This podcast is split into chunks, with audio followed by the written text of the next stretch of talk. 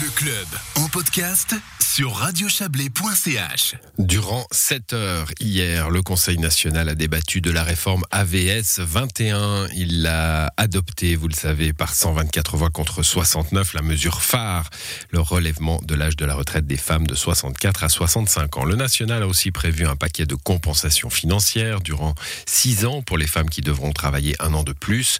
Pour renforcer la stabilisation financière de l'AVS, le national a encore voté une augmentation de la TVA de 0,4 points, de 7,7 à 8,1% et le recours au bénéfice de la Banque nationale. La réforme retourne au Conseil des États en septembre.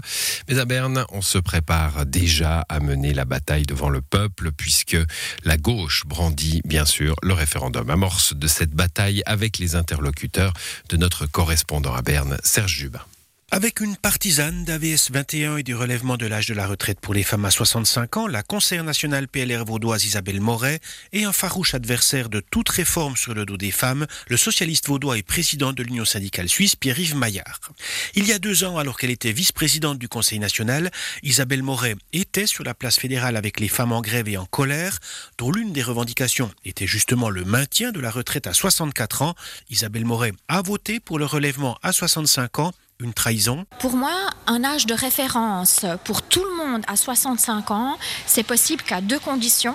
Une véritable et juste compensation de presque 700 millions pour les femmes et en particulier les femmes qui ont un petit salaire dans la génération transitoire et surtout une augmentation de la retraite des femmes dans le cadre du second pilier. Parce que dans le deuxième pilier, dans la LPP, les femmes, elles ont en moyenne 60% leur retraite plus basse que celle des hommes. Ça, c'est pas juste. C'est ma condition pour avoir un âge de référence dans le cadre de l'AVS à 65 ans pour tout le monde. Aux adversaires de la réforme et du relèvement de l'âge de la retraite des femmes, on peut rétorquer qu'il faut bien renflouer l'AVS. Comment? Pierre-Yves Maillard. Si on fait un peu l'histoire de l'AVS, on voit qu'il y a eu des époques où, même à droite, on prenait le problème autrement. On se disait, mais est-ce que les rentes permettent de vivre? Quand on constatait que ce n'était pas le cas, ben, on se disait, on améliore les prestations et on trouve le financement.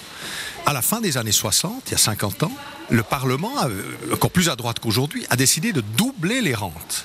Et ils ont adapté les cotisations parce qu'il disait les rentes ne sont plus suffisantes pour vivre.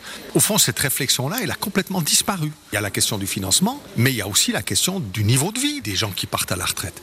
Et des solutions de financement, il y en a. La proposition qu'on fait sur la BNS, à elle seule, elle peut remplacer le paquet de réformes qu'on a là. La gauche et l'UDC, alliés en la circonstance, veulent ponctionner une part des bénéfices de la Banque nationale et l'attribuer à l'AVS. Les légalistes font remarquer que le Parlement n'a pas interféré dans les affaires de la BNS. Pas d'accord, Pierre-Yves Maillard. Si l'argument c'est de dire que prendre des bénéfices de la BNS, c'est forcément faux, alors je ne comprends pas pourquoi on les donne à la Confédération et au canton. D'autre part, la question c'est est-ce qu'il y a assez d'argent? Hélas, la réponse, elle est oui. Il y a déjà plus de 100 milliards de réserves pour distribution future de bénéfices. Donc il n'y a aucun risque. Pas d'accord, Isabelle Moret Le trou de l'AVS est immense. Donc essayer de saupoudrer le trou de l'AVS avec euh, le, le, bénéfice de la BNS, qui en plus n'appartient pas à la Confédération mais au canton, c'est une fausse solution. Au final, ce sera le peuple qui tranchera. En 2004 et en 2017, les citoyens suisses ont rejeté le relèvement de l'âge de la retraite des femmes. N'est-ce pas perdu d'avance devant le peuple Isabelle Moret? D'après les sondages, 60% de la population est déjà favorable à cet âge de référence à 65 ans.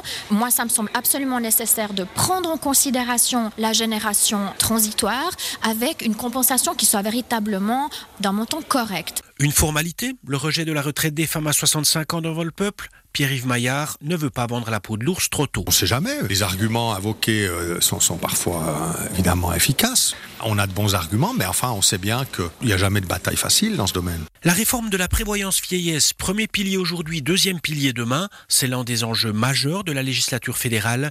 Prochaine étape pour l'AVS en septembre dans les deux chambres pour éliminer les divergences. On relèvera qu'on ne reparlera pas de l'âge de la retraite puisque les deux conseils ont dégagé des majorités pour ce qu'on appelle désormais un âge de référence harmonisé à 65 ans.